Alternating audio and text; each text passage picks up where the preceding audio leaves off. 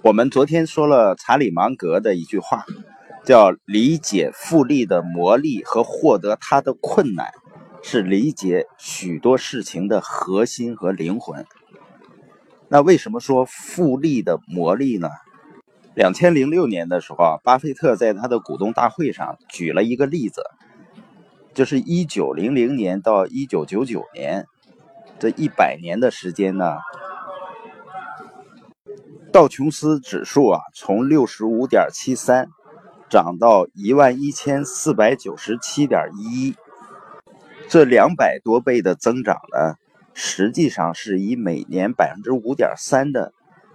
增长完成的。那如果本世纪呢继续保持百分之五点三的增长，那一百年以后呢，道琼斯指数会达到两百零一万。一千零一十一点二三，你发现百分之五点三啊，并不是多么了不起的一个数字，但是随着时间的推移，这个复利的效应会越来越惊人。所以，我们昨天举的那个例子，如果一个投资回报率是百分之三十的话，持续五十年的增长。你的收益会达到五十万倍，而巴菲特呢，就靠他年均百分之二十多的复合增长率，成为了富可敌国的人。所以复合增长呢，就像滚雪球一样，但是呢，这个雪道要足够的长，也就是说要需要足够的时间。那为什么说获得复利是困难的呢？这跟人们的短视是有关系的。你发现，在资本市场，人们追求短期内的超高回报，包括人和人之间的，不管是财富上的巨大差异，还是能力上的、影响力上的巨大差异，实际上它都是源自于一个人呢原地不动，而另外一个人呢是每天进步一点点。这样使能力复合增长，最终呢才会产生惊人的或者人们觉得不可思议的差距。那在投资上，你发现国内有一些所谓的投资人呢，甚至能够达到每年的收益率百分之百，甚至更多。但为什么他们没有成为伟大的投资家呢？因为巴菲特最厉害的不是说每一年。有超高的回报，他最厉害的是，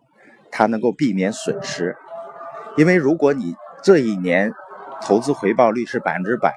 然后下一年呢又亏损了百分之五十，就相当于你把上一年赚到的钱全都又亏回去了。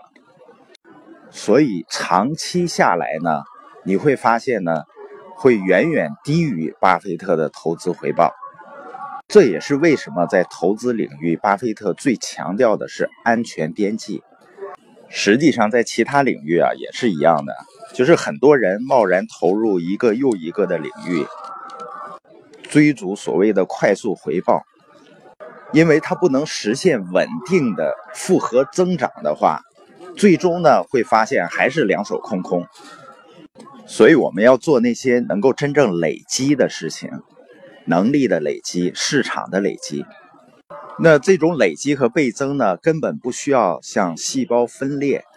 因为细胞分裂呢是百分之百的在倍增。我们刚才说了，即使百分之三十的复合增长率，五十年也能够增长到可怕的五十万倍。那微信呢，是一个比较典型的例子。它是市场倍增的一个非常经典的案例，大家可以想想看，我们用的微信是不是腾讯的工作人员教给我们去用的呢？还是我们看某个广告，然后呢才去安装上的呢？好像都不是，我们都是受了我们某一个朋友的影响，我们也曾经影响了某一个或者某几个朋友。去用上微信的，所以在短短的几年之内呢，就会有近十亿人都用上了微信，这就是一个非常典型的口碑传播，一个人影响十个人，十个人每个人再影响十个人，就影响一百个人，然后一百个人再去影响更多的人，就会产生惊人的裂变效应。